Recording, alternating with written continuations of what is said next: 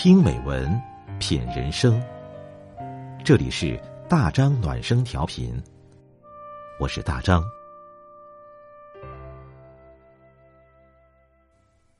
每晚九点，我们一起听美文，欢迎各位关注订阅。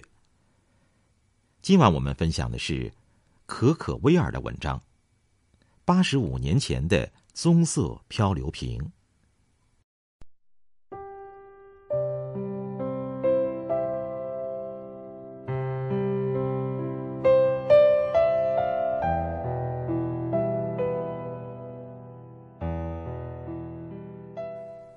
六年前，我辞掉了工作，开始出海捕鱼的生活。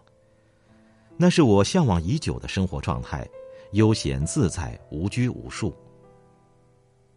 有一天下午，我在小渔船上收起最后一张网，在拉上来的渔网里，除了一大堆活蹦乱跳的鱼和杂乱的海草外，还有一个闪闪发光的棕色旧瓶子。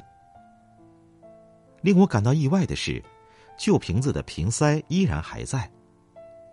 我仔细撬开瓶塞，惊奇的发现，瓶子里干干净净，没有进水。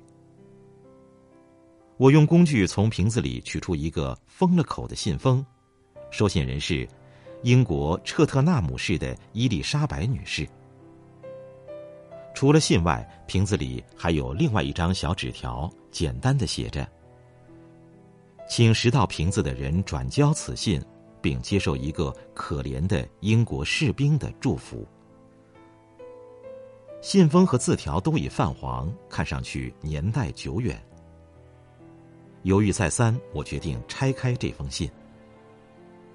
我惊讶的发现，这封信竟然来自八十五年前。信上所属的日期是一九一四年九月九日，当时第一次世界大战爆发不久。写信人托马斯在信的开头写着：“伊丽莎白，我亲爱的妻子，我正在船上给你写信，我将把此信扔进大海，看它能否奇迹般的到达你的手中。”信的结尾，托马斯说：“想在上战场前向亲爱的妻子保证，对他和家人的爱将亘古不变。”怎么处理这封信呢？这是一封被扔进大海里的信，瓶子在海上已经漂流了八十五年。也许托马斯战后回到了家，和妻儿过着幸福安定的生活，早已忘记这个瓶子的存在。他和伊丽莎白也都应该早已不在人世了。这个旧瓶子是否和我以前发现的其他瓶子一样？被我扔掉就完事了，还是我应该多做一点什么呢？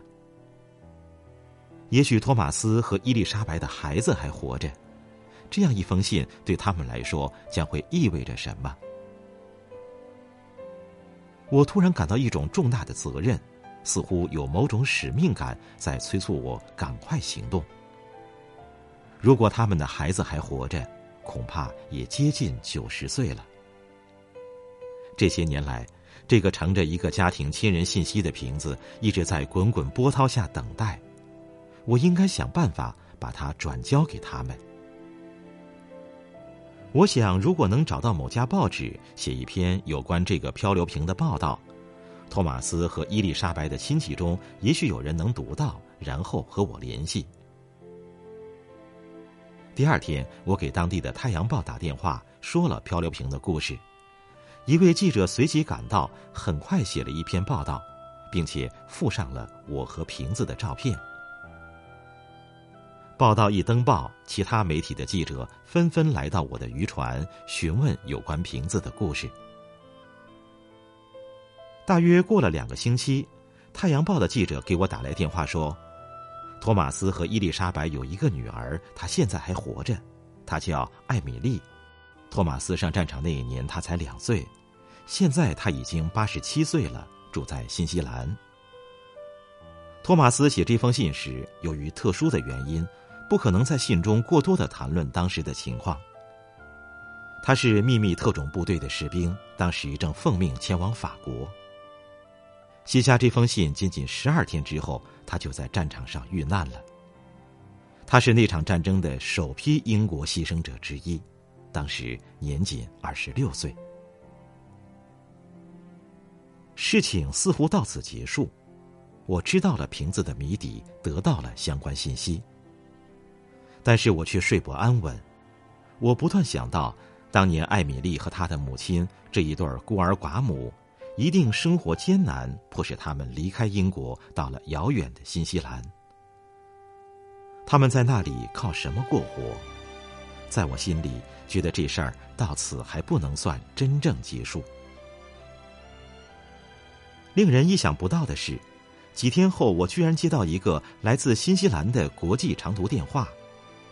新西兰邮政服务局的人在电话里询问我，想不想亲自转交这封来自八十五年前的信。新西兰邮政服务局将为我提供机票。我将作为特别信使完成这份特殊使命。时隔一周，我坐飞机从英国飞到了新西兰，捧着棕色的漂流瓶，站在了艾米丽的家门口。当我把旧瓶子和信亲自转交给八十七岁的艾米丽时，她紧紧的拥抱了我，热泪纵横，泣不成声。她说。这是他毕生收到的最棒的礼物。这个藏着信的旧瓶子是他父亲留下来的最好的纪念品。他说：“我一定是上天派来的传递他父亲爱的天使。”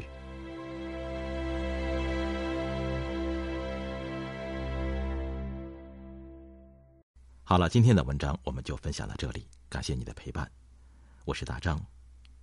祝你晚安。